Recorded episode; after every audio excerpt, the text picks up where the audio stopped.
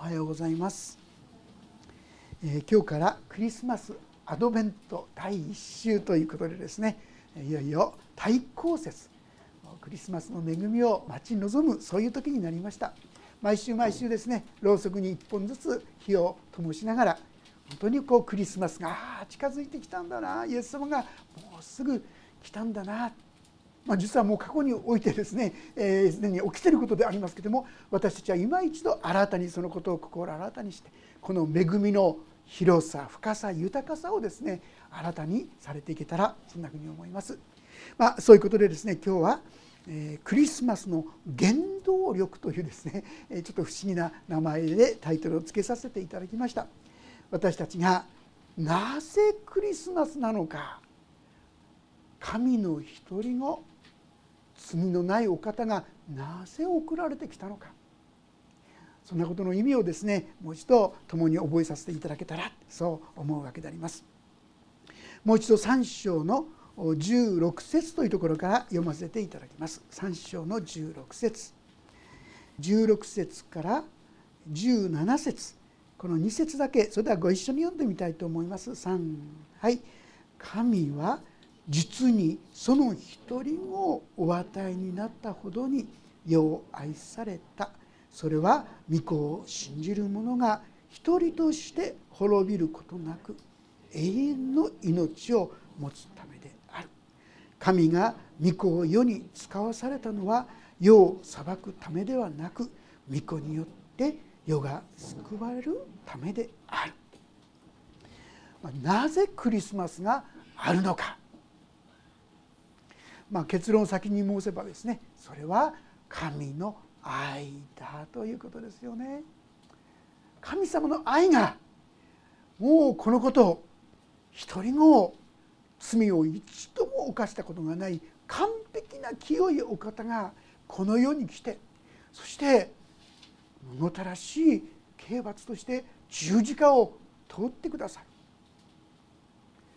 なぜそんなことを計画したのかその原因は他でもない神の愛ここに神の愛が本当に表されているそういうことなんですがいかがでしょう皆さん。皆さん本当にその神様の愛を感じてますか？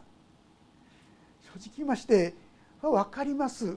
犠牲も払ったことも分かります。でも本当に神が愛していると言われてもあんまりピンとこないんだよねっていうのが正直なところであることが多いんじゃないでしょうか私たちはもう一度このクリスマスの意味をですね共に深くしっかりと受け取らせていただく必要があるかなそんなふうに思うんです。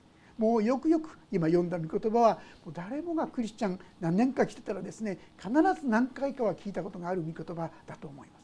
でもそのことの真髄と言いましょうかそこを本当に受け取らせていただきたい。そう思うのであります。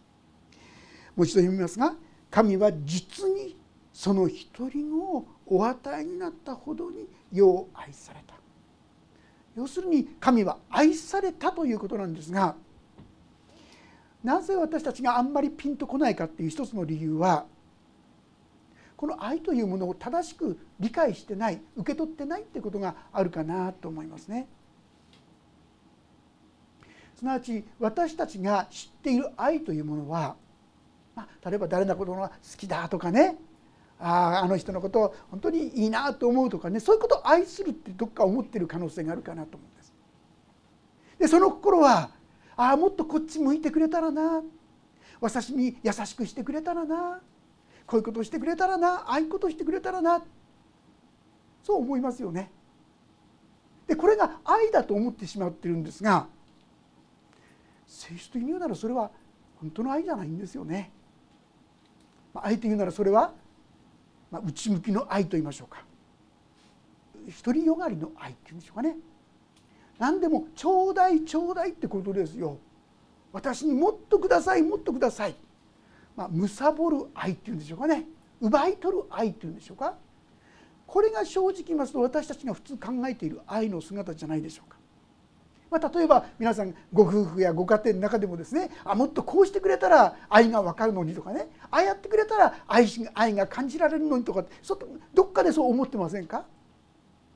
でそのように神様が私を何かしてくれたらいいのにと思うんですがここの愛というのは実は方向性が真逆なんです。普通私が思うのは私にもっと私にくださいくださいもっともっとって自分向きなんですよ。めってこれは身勝手な愛独りよがりの愛と言っても過言じゃないかもしれないです。ですからこの愛で生きていこうとするにいろんなトラブルに巻き込まれてしまう。じゃあここの愛は何なのかそれはまあよくご存知アガペーという愛ですがこれは方向性が真逆です。こちらにじゃなくて全部与えるんです。一方的に与えるんです。与えて与えてなおかつ見返りを求めないんです。これが聖書でいう愛なんです。ところがですね正直まして私たちはこういう愛をあまり経験してないんですよ。人に与える。もらうことは期待ですけど与えることはあんまり期待してない。だから神様の愛がなかなかピンとこないっていう面があるかなとそう思いますね。ヨハネの手紙の第一の中にですねこんな言葉があります。愛のないものに神は分かりません。なぜなら神は愛だからですって。この愛は今言いました。神の愛です。与える方の愛です。神様の愛というものはそういうものですから受ける愛しか経験したことがない感じ取ることができない人には愛ってわからない神様の愛がわからないある意味で当然かもしれませんよね。でも聖書はそうではない与える愛だっていうんです。結果として実はクリスマスなんと神の何にも代え難い尊い最も尊い独り子で何の罪も汚れもなかった清いその独り子を送り出してしまう。いや送り出したばかりかその人がですね。傷つけられひどい目に遭わせられ。なぶり本当にひどい目に遭っているのもじっと見守るんですよ。いや最後にはなんとあの十字架につけられて脇槍が突き刺せられる。それすらもずっとじっと見ている。そんなの愛じゃないって私たちだったら思っちゃうんじゃないでしょうか。でもここに本物の愛が表されている。なぜ私たちが愛がわからないのか。その本物の愛をあんまり見てない気づいてない知らないからということなんです。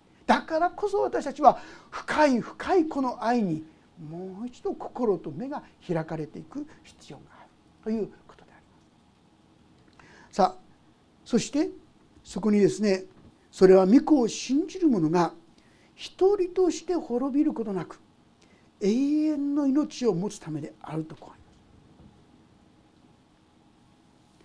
この神様はの愛はですよほっとけないんですよ。私たちを見てこのままじゃ滅びちゃうじゃないかなんとかしなくちゃというその思いはですよなんと独り子さえも与えてる与えてしまうものだってこういうんですね。まあ一番ですね地上でほんの本当のこの神様の愛に近いのはよく親の愛じゃないかってねお母さんの愛じゃないかなんて言いますよね。命を懸けて子供を生み出す愛あるいはですね子供にいろいろですね計算づくでやってませんよね。えーと、おむつ買いの1回500円ねとかですね あれやったから1,000円ねとかですねこんなこと考えないでもう一方的に与えっぱなしですよ。そういう意味で尊いですよね。そういう愛ってもの他には経験してないですよ。でもね大体そういうの子供のうちは知らないですから分かりませんから。だからよく言います。大人になって初めて親の愛がちょっとだけ分かった。ああ子育てって大変だったんだな。自分がこうして今いるっていうのはやっぱりそうやって愛されてきたからだったんだな。ってね。時には本当に優しいお父さんお母さん。それはですね子供のために命を捨てる人だっているかもしれませんよ。そういうある意味で親の愛って尊いかもしれませんがでもはっきり言いますけどもそれは我が子だけでしょ他の人に今できるかちょっとできないですよ。すごく狭いんですよ。でも神様の愛はそれが私たち全てのものに注がれてるって言うんですよ。それこそ信じがたいほどじゃないですか。そしてそれは単純にまあ子供だ赤ちゃんだったらですね「ギャーギャー」なんて「あかわいいかわいい」なんてねそんなふうにしてできるかもしれませんけどもそうじゃなくてもう反抗してですね憎まれ口をバンバカバンバカ言ってですねひどいことをもういっぱいいっぱい言うものにどうですか？優しくできますか？いくら親だって言ったってですねそこになるともう我慢できないでバーッと怒ってしまったことが何度もあったんじゃないですか？ところが神様の愛というものはそういうものに対してすらも注がれているってこういうわけです。ローマ人への手紙の5章というところをちょっと読ませていただきます。ローマ人への手紙の5章の6節というところから読ませていただきます。5章6節。実にキリストは私たちがまだ弱かった頃定められた時に不経験な者たちのために死んでくださいました。正しい人のためであったとしても死ぬ人はほとんどいません。善良な人のためなら進んで死ぬ人がいるかもしれません。しかし私たちがまだ罪人であった時キリストが私たちのために死なれたことによって神は私たちに対するご自分の愛を明らかにしておられます。いいですか？正しい素直ないい子だからじゃないんですよ。私たちが反逆し私たちがまだまだですねひどいことを言ったりやったりしているその時に神は愛されたっていうんです。これが神様の愛なんです。人間の愛を超えてるんです。理解を超えているんです。聖書の旧約聖書の中にですねホセア書という書物があるんです。読んだ方覚えていらっしゃいますか？これは忠実なしもべホセアという人に神様が命じたんです。ホセアよ会員の女をめとれって言うんです。身持ちが悪い。あまりよろしくない。その人をめとれって言うんですよ。でそれでホセアはそれでもその妻を愛しました。そして結果として子供が3人与えられました。ところがどうでしょう。その上でこの人はまた外に違う男性を求めた。さらには売春のようなことまで言ってしまう。皆さんこんな人を愛せますか？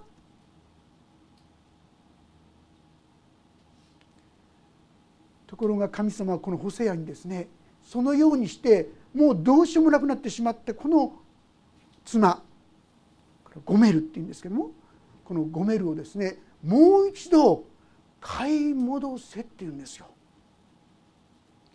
お金を払って犠牲を払ってその人がもう一度元の生活ができるようにしてあげなさいって言うんですどうしてですか？実にここに神様の愛が表されるからだって言うんですよ。神様の愛というものはそういうものイスラエルに対して私がいつも仕掛けているのはこれだよってもうこんなやつ知らんって言われて当然なはずなのになおその人が戻れるように道を備えそして自らが犠牲を払ってそうしてそれを買い戻すこれが私がしていることだよ。常識的なことじゃないんだよ。あなたを愛せられる神様って方はこのような思いを持ってあなたに近づかれたってことをご存知でしたでしょうか。たとえ私たちがどんなにひどいことをしようともどんなものであろうともなおその人が立ち直るようにと愛を注いでくださったんですよ。それがこのクリスマスの技だったんだということを私たちは覚える必要があるかな。お前なんか知るもんか勝手に悪に言ったんだからって言われて仕方がないでしょ。でも神様は帰れよ帰れよと呼びかけてくださる。いかがでしょう？そんな愛に皆さん触れたことがあったでしょうか？だからそんな愛なんか私たち信じられないんですよ。期待もできないんですよ。でもね神の愛はそういうものだったんだ。そのようにして私に来てくれたんだ。そのようにして私を救おうとしてくださったんだ。このことをアドベント第一週のこの学びとして私たちは共に受け取っていきたい。神様は立派な人じゃない神を本当に嫌い反逆しお前なんか向こう行ってろってそういうその民をなお愛の手を持って伴ってくださいんな愛を注いでくださっているんだ。知識じゃなくてあなたに向けられているこの愛を受け取った時に皆さんのうちに実は新しい生き方や命が現れてくるんですね。一人の方のですね証と言いましょうか。それをちょっと読ませていただきますけども。これはあの「リーダーズ・ダイジェスト」って本の中にあったですね。お話のことなんですけども実はですねあのある町の町外れに刑務所がありました。冬の寒い日その刑務所の高い塀の外の寂しい道を123歳の少女が一人粗末な街灯の襟を立てて行ったり来たりしていました。ちょうど刑務所の所長さんがそこを通りかかりました。そして「どうしたの?」と声をかけました。少女は怯えたように小さな声で言いました「私この中にいるお父さんにクリスマスプレゼントを届けに来たのです」じゃあ私が届けてあげよう。ちゃんとあなたが届けに来たことを話して渡してあげるから。早く家にお帰り。風邪をひかないようにね。その少女のお父さんは強盗犯人でその刑務所でも刑務所でも有名な嫌われ者でした。乱暴ですぐに喧嘩をし規則を守らず看守たちの言うことを聞かず手のつけられない就任でした。所長さんは自分でその少女のプレゼントを私に言ってこう言いました「さあ君の娘さんがこの吹雪の中を届けに来たクリスマスプレゼントだよ。開けてごらん」でもそのお父さんは一言も口を聞かず包みを開こうともしませんでした。そして怖い顔をして所長さんをにらみつけています。所長さんは優しく言い続けました。君の娘さんの心のこもったプレゼントだよ。さあ開けてごらん。やっとお父さんはのろのろとリボンをほどき小さな紙の箱を開けました。箱を開けたお父さんは「ああこれは」大きな声を上げました。なんとその箱の中には目も覚めるようなきれいな金髪の巻き毛が入っていました。少女は自分の髪の毛を惜しげもなくバッサリと切って箱に入れたのです。そして娘さんからのカードが添えてありました。そこにはこう書かれていました「愛するお父さんクリスマスおめでとうございます」私はお父さんに何か良いプレゼントをと考えたのですがお金がありません。だからお父さんも大好きだった私の大切な髪の毛をクリスマスのプレゼントとして贈ります。私の愛するお父さん早く家に帰ってきてちょうだい。私はいつまでも待っています。お母さんもいなくなり亡くなったので私は今おじさんおばさんのところにいます。2人ともお父さんのことをよく言いません。でもお父さん私にとって世界でたった一人のお父さん。私はお父さんが大好きよ。どんなに辛くても寂しくても私はお父さんを待っています。お父さん体を大切にね。私は毎朝毎晩神様にお父さんのことを祈っています。手紙を読んでいるうちにこの男の目から涙がどっとあふれてきて子供のように泣き出しました。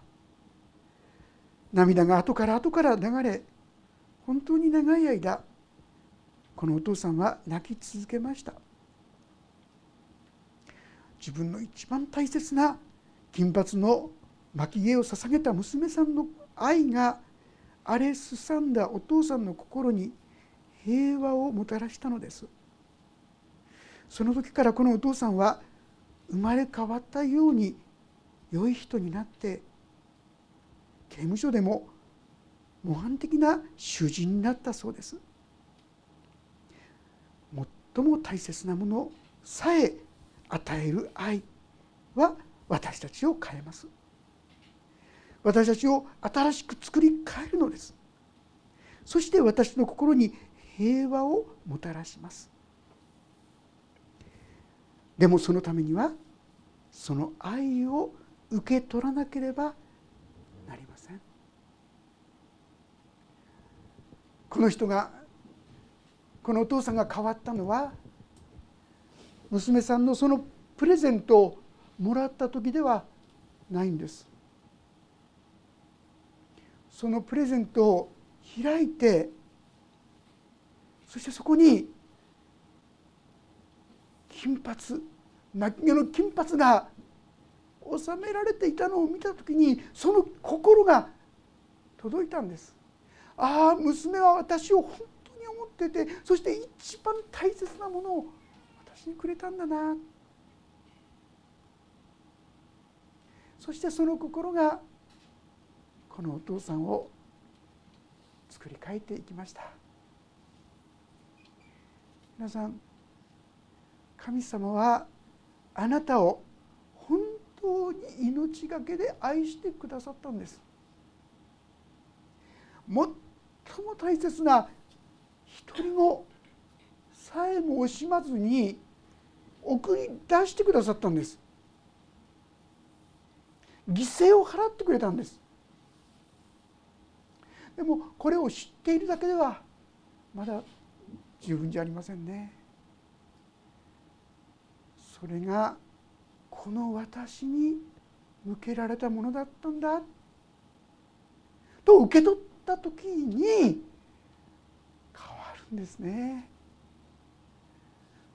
この私も本当に愛されていたのか。そんな愛があったのか。本当に私はその十字架で許されるのか。一つ一つの事実をそうだったんですね。このお父さんが「あーっと言ってそれを見た時に驚いた時に彼は変わり始めた。私たちも同じです。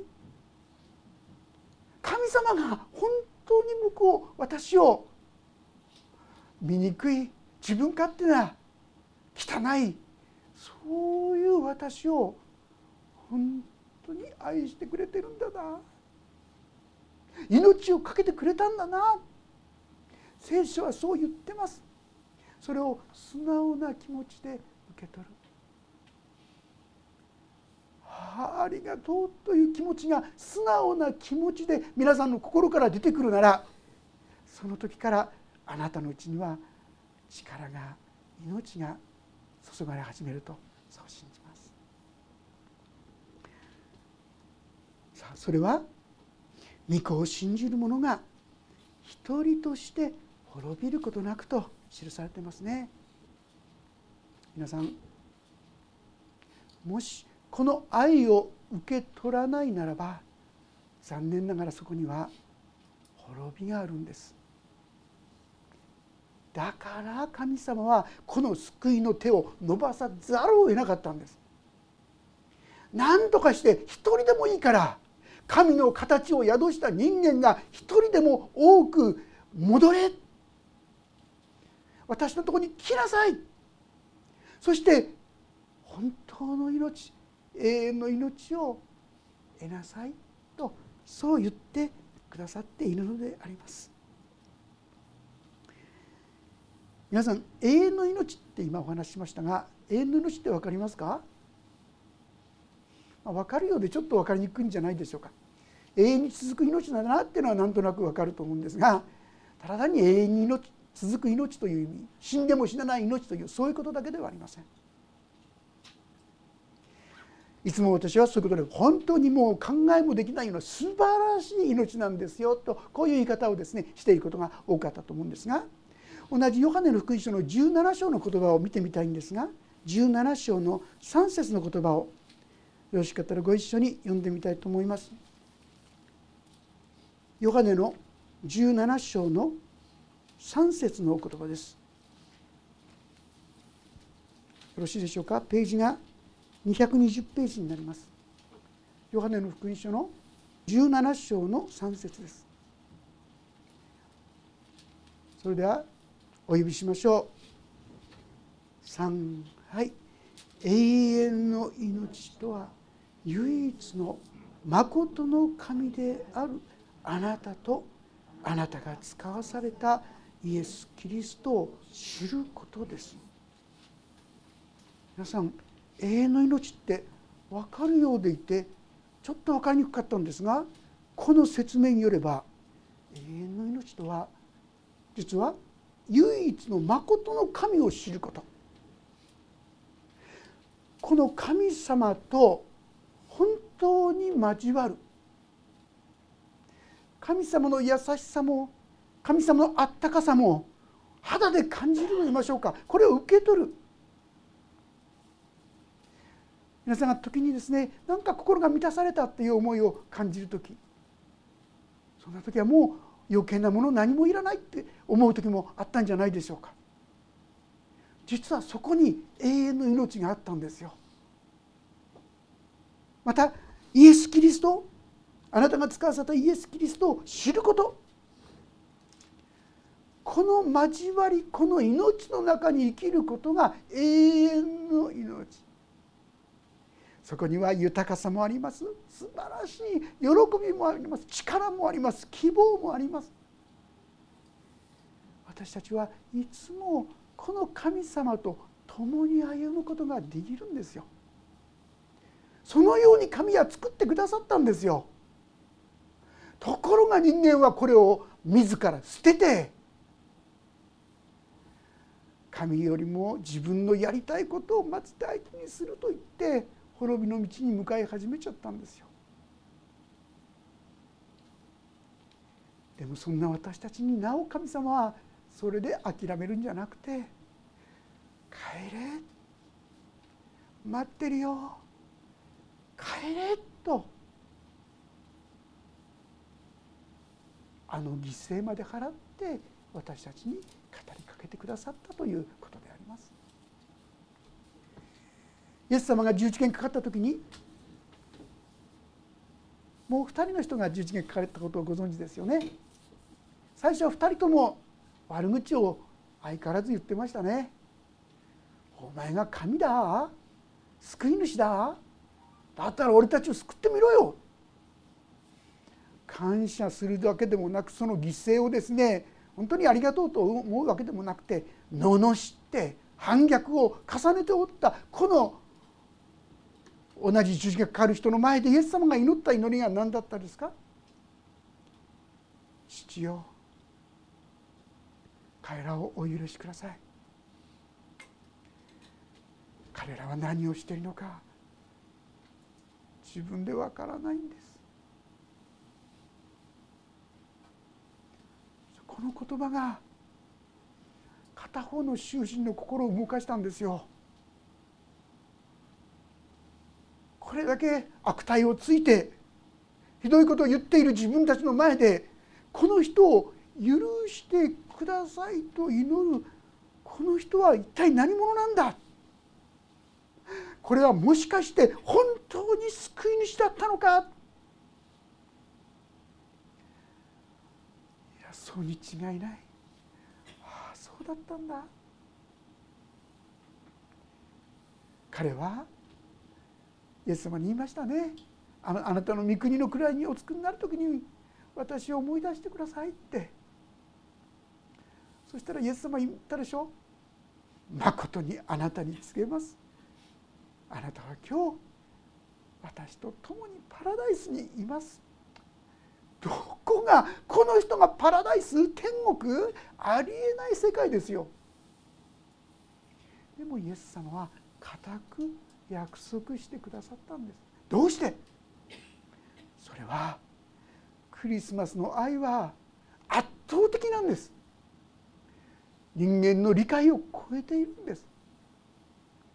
そしてこの良いことが何もできなかった。そして十字架にかけられるしかなかったこの人さえのもう心を動かしてその魂を永遠の命へと導かれたのです。皆さんこの愛があなたに届かないっていうんですか？この愛が私には感じないっていうんですか？問題はあなたがこれを受け取るか否かこれだけです。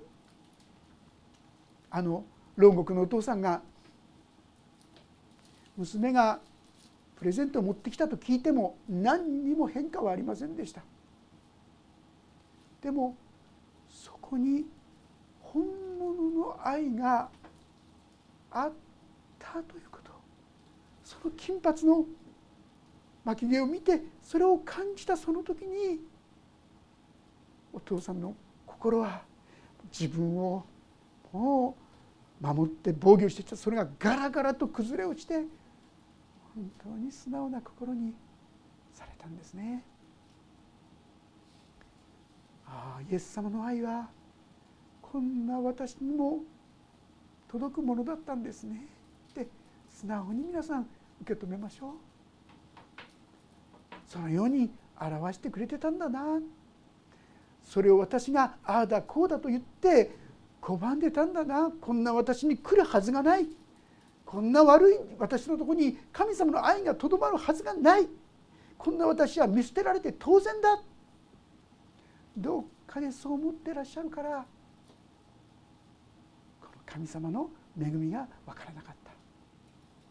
だから続けてにこんな言葉が出てきます。17節。まず17節は神が御子を世に使わされたのは世を裁くためではなく御子によって世が救われるため。このイエス様の十字架は本当に私たちを救うためだったということが第一。次18節御子を信じる者は裁かれない。ああ本当に裁かれないんだな。でも信じない者はすでに裁かれている。一人神の一人子の名を信じなかったからである。なんとこれを受け入れない者はすでに裁かれてるって言うんですよ。どういうことですか？この神様との交わりがもう消えてなくなっちゃってるわけですよね。そして次のところ。その裁きとは光が世に来ているのに自分の行いが悪いために人々が光よりも闇を愛したことである。悪を行う者は皆光を憎みその行いが明るみに出されることを恐れて光の方に来ない。しかし真理を行う者はその行いが神にあってされたことが明らかになるように光の方に来る。違いはですね私たちがいい人だ悪い人だってことじゃないんです。じゃなくて素直にこの光に向かって進んでいくか。それともごまかして隠れたそういう生き方を続けるか？ということです。アダムとエバがあの罪を犯した時にあなたはどこにいるのかって言いました。あなたはしてはならないという食べてはならないというこれを食べたのか？ごめんなさいそうだったんですと言ったら話は違ったんですよ。でも彼はあなたが私のそばに置いたこの女が私にくれたからだから私は食べたんです。言い換えれば私はそんなに悪くはないんですってこう言いたいわけですよ。これが問題なんです。問題は私です。これが光の世界に来ることなんですよ。ヨハネの手紙の一章八節九節。もう耳だこの言葉かもしれませんがもう一度開けて読んでみましょう。第一ヨハネの一章の八節九節であります。よろしいでしょうか？ページが478ページ。478ページ。ヨハネ第一の手紙一章の8節9節。よろしいでしょうか？3はい。もし自分には罪がないというなら私たちは自分自身を欺いており私たちのうちに真理はありません。もし私たちが自分の罪を告白するなら神は真実で正しい方ですからその罪を許し私たちを全ての不義から清めてくださいます。そうです。私はそういう人間です。そういうことを考えるものです。そういうことをやってきたものです。私たちは自分をそんなに悪くないとしておきたいと思うんです。でもこれが私たちを闇に歩ませるんです。私たちは本当に自分が愚かな醜い自分勝手なそういうものですと認め告白できるならそれが光の世界に来ることなんです。そしてそれは神様の恵みがあなたのうちにもっともっと溢れていく秘訣なんです。私じゃないあの人がこの人がこうだからああだからと言い訳することが私たちを闇の世界にとどまらせるんですね。こんな私だけどイエス様がそのために身代わりとなってくださったんです。本当にありがたいです。感謝ですって。絶えず絶えずこの恵みの中に歩ませていただきましょう。皆さん神様は圧倒的な力洪水のような力もうそうせざるを得ない力でこのクリスマスを私たちにもたらしてくださったんですよ。一人でも何とかして一人でも救われてほしいこの救いの恵みを私たちはもっと素直に単純にああこんな私をもう本当に愛してくださったんですね。とこの御言葉から受け取ってはいかがでしょうか。あなたのうちにもきっと新しい力が喜びが希望が湧き出てくる。ああじゃないこうじゃないと余計なことは考えないで素直にこの神の言葉に耳を傾けて感謝してそれを受け取ってきたいそう思います。神は実にその一人をお与えになったほどによう愛された。それは御子を信じる者が一人として滅びることなく永遠の命を持つためである。神が御子を世に使わされたのは世を裁くためではなく御子によって世が救われるためです。あなたが救われるためです。この恵みに共に心を開いてしっかりと預かっていきたいそう思います。お祈りをいたします。恵み深い父なる神様私たちは何度も何度も聞いたこの言葉をでもまともにはなかなか受け取ろうとしないかたくななものであります。なぜなら私みたいなものが本当に愛されるはずがない。受け入れられるはずがない。こんな私に恵みが注がれるはずがない。そんな間違った考えが私の心を支配してしまっているからであります。でもあなたはそんな私たちあの会員のなゴメルをめとれといった神様が私たちの多くの弱さや愚かさや醜さにもかかわらずそんな私たちになお帰れ。私はあなたを豊かに許しからと言ってくださっていることありがとうございます。どうか素直にあの牢屋のお父さんのように素直にこの神様の愛を受け止めて新しい人生が新しい命と希望と喜びがその人の中に豊かに現れますようにお願いします。御手に委ねます。イエス・キリストの皆によって祈ります。アーメンもうしばらくそれぞれに自分の言葉で応答の祈りをお捧げください。